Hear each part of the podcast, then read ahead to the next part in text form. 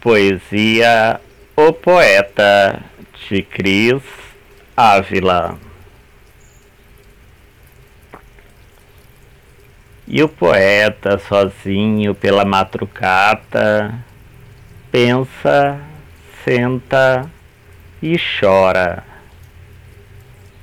Senta, deita a faca e solicita que palavras já não cabem na ponta dos dedos e transportam pelo coração. Necessitas transpor e ousar.